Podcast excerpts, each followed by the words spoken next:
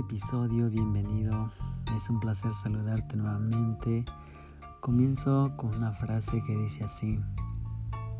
Los héroes siempre toman riesgos, los héroes siempre se desvían, los héroes siempre hacen algo que la mayoría de las personas no hacen. Los héroes se atreven. Hoy te hablaré de atreverte. Atreverte es una palabra que abre las puertas a lo que tú quieras emprender. Si escuchaste bien atreverte, a salir de tu zona de confort de una vez por todas. Atreverme fue una de las decisiones más difíciles que tomé. Para serte sincero, pasaron muchos años queriendo cambiar el curso de mi vida, pero no me atreví a hacerlo. Tenía miedo, miedo a fracasar, miedo a que la vida no fuese como la tenía imaginada. Quería viajar, conocer lugares, personas, nuevas culturas, nuevos idiomas y por sobre todo conocer a la persona que sería mi esposa. Vivir la emoción de estar con alguien que soñara las mismas aventuras que yo, o por lo menos acompañarme en ellas. Siempre que me decía, ahora sí lo haré, lo negativo pasaba en mi mente y todo lo positivo que había acumulado se desvanecía. Estaba al margen del precipicio. ¿Cuántas oportunidades perdí? No quiero contarlas. Sabía que no podía seguir esquivando los desafíos y temores que tenía. Debía enfrentarlos. Así que decidí Llegó el día, el mes, el año y me dije, no más, es ahora o nunca. Así que comencé con lo que me hacía sentir protegido, mi trabajo. Tenía un trabajo que consumía todas mis energías. Trabajaba 10 horas diarias, domingo a viernes. Solo tenía un día de descanso. Algunas veces dos días. Lo trágico era que a mi alrededor todos trabajaban cuando yo descansaba. O todos descansaban cuando yo trabajaba. Fines de semana no me alcanzaban para convivir con mis amigos, porque ya el domingo tenía que trabajar. Pasaron muchos años así y no quería seguir viviendo así. Pero no me atreví a dejar ese trabajo y buscar uno donde me sintiera más cómodo y tuviera el tiempo libre para realizar lo que yo quisiera. Comencé conversando con amigos, especialmente con una amiga mía, en cómo me sentía en cómo deseaba disfrutar más la vida y no solamente trabajar. Ese fue al comienzo de 2019. Para mediados de ese año comencé a tomar valor y hacer planes. Razonaba y razonaba una y otra vez. Pero ¿qué si no encuentro otro trabajo?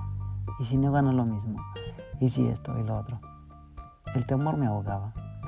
Hay una canción o alabanza llamada Fear is a Liar de Zach Williams.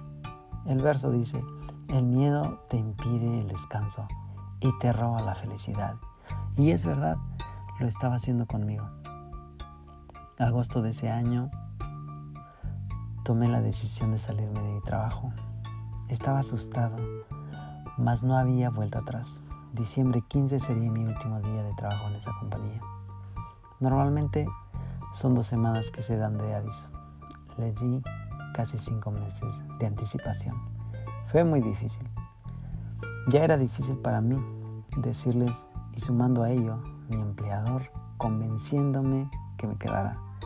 Las ofertas sonaban genial. Puedes tomarte el tiempo libre que quieras. Si quieres más tiempo libre, trabajamos tu sketch, puedes tener los días que desees, fines de semana, más vacaciones pagadas. Uf, casi me convencía. Ya había tomado la decisión de no más. En septiembre 19 del mismo año conocí a mi esposa. Esa historia la dejo para el próximo episodio. En diciembre de ese año comencé a viajar. Me dije a mí mismo, ahora es el tiempo de salir de esa zona de confort. La vida comenzó a dar un giro de 360. Comencé a ir al colegio, a aprender inglés, tomar clases de matemática, comencé a tomar clases de guitarra, aprendí a hablar poco portugués, comencé a aprender italiano, sobre todo a enamorarme profundamente, a conocer a esa persona tan especial que rediseñó mi destino, que pintó mi mundo de colores, me hizo una transfusión de vida explorador. Lo que había soñado era genial, solo que la realidad la sobrepasó. Encontrar a una persona que en verdad me amara, que le gustaran las aventuras, aquí a, alguien con quien explora el mundo, ya fuera a recorrer el mundo entero o el mundo que nos rodeara, el poder de atreverse tiene la capacidad de darte lo, de lo que te mereces. De darte lo que te mereces. Perdón, esa era la palabra. Y mucho más. Te hablaré en un episodio más adelante de mi historia de amor. Es una historia que aún se sigue escribiendo. Gracias, a la decisión que tomé de ser fuerte y valiente, de no temer ni desmayar y de creer que Dios estaría conmigo a donde yo iría, a donde yo quisiera ir. Y que solamente me esforzase y fuese valiente. Terminaré con esta frase, que es una ley de la naturaleza, inflexible inexorable, que aquellos que no se arriesgan no pueden ganar. Si estás pensando en crear tu propio podcast, te recomiendo Anchor. Anchor es una app gratuita que puedes descargar en tu móvil y desde ahí puedes hacerlo. Bueno, en el próximo episodio hablaré en cuanto a las relaciones a distancia. Hoy vivimos en el mundo de las relaciones a distancia. No muchos años atrás eso era una locura. Es más, siempre escuchaba que amor de lejos es para los... Mm, no digo la palabra, la última frase. Hoy esa frase ya no existe más, porque ahora es algo normal. Es más, hoy es como se enamora. La mayoría de los amigos que tengo, que he conocido y sigo conociendo, se encontraron a su esposo o esposa a través de redes sociales o algún otro sitio virtual. Y son felizmente casados.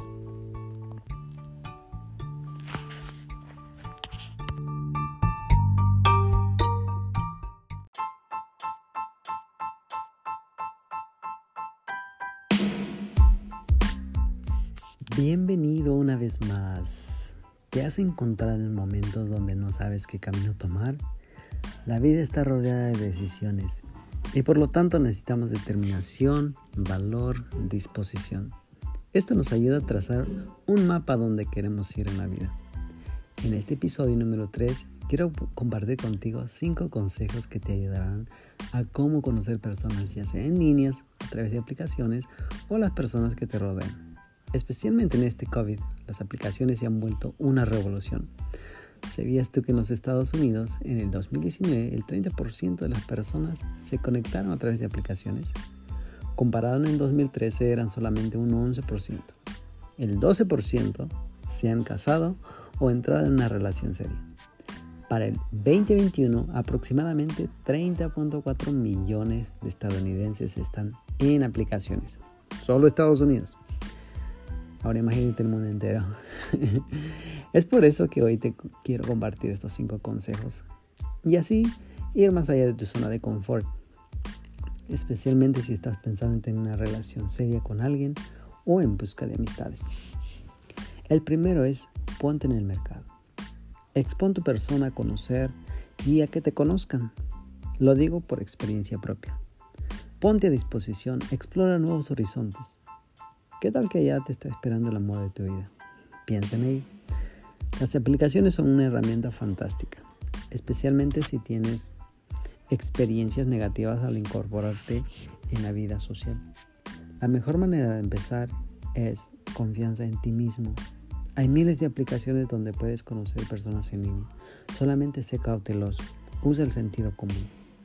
el tip número uno es busca personas que tengan algo en común.